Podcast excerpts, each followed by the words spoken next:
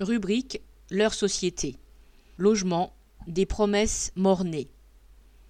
Selon le rapport annuel de la Fondation Abbé Pierre, publié fin janvier, 4 millions de personnes sont sans logis ou mal logées et 14,6 millions sont considérées comme fragilisées par la crise du logement.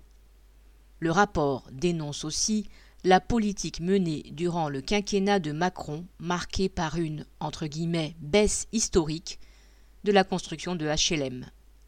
Alors que Macron avait promis la construction de 120 000 HLM par an, il n'y en a eu que 87 000 pour 2020 et 94 000 pour 2021, majoritairement des logements au loyer inabordable pour les petits budgets.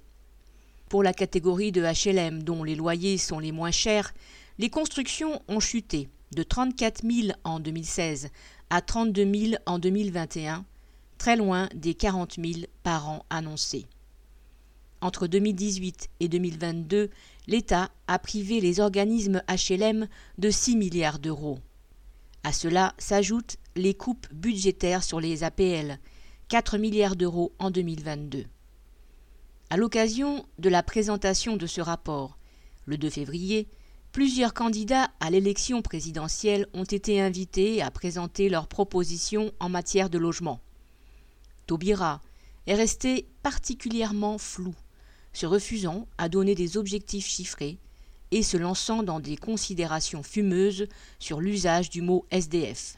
Citation Je dis personne sans abri pour les personnes déjà en situation de fragilité dans la société, d'humiliation permanente en un pouvoir de vivre, il faut faire attention à la façon dont on les nomme.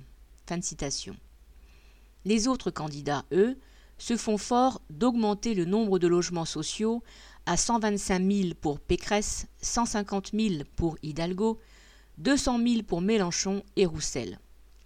Dans ce domaine aussi, les promesses n'engagent que ceux qui y croient. Depuis des années, quelle que soit l'étiquette politique du président et de ses ministres, c'est la même politique qui est menée. Pour pouvoir subventionner toujours davantage la classe capitaliste, l'État ne cesse de se désengager du secteur du logement social qui tombe de plus en plus sous l'emprise de la finance. Même en restreignant les dépenses pour l'entretien et les rénovations, l'endettement des HLM auprès des banques va croissant. Il ne sera pas possible de mettre fin à la crise du logement sans construire les logements nécessaires à des prix accessibles, que les promoteurs immobiliers et les géants du BTP le veuillent ou non. Pour financer cette construction et le faire au prix coûtant, il faudra prendre sur les profits de la classe capitaliste et sur les grandes fortunes bourgeoises. Rien de tout cela n'est évoqué par les candidats de la gauche réformiste, qui montrent ainsi qu'ils n'entendent donner aucun contenu réel à leurs vagues promesses.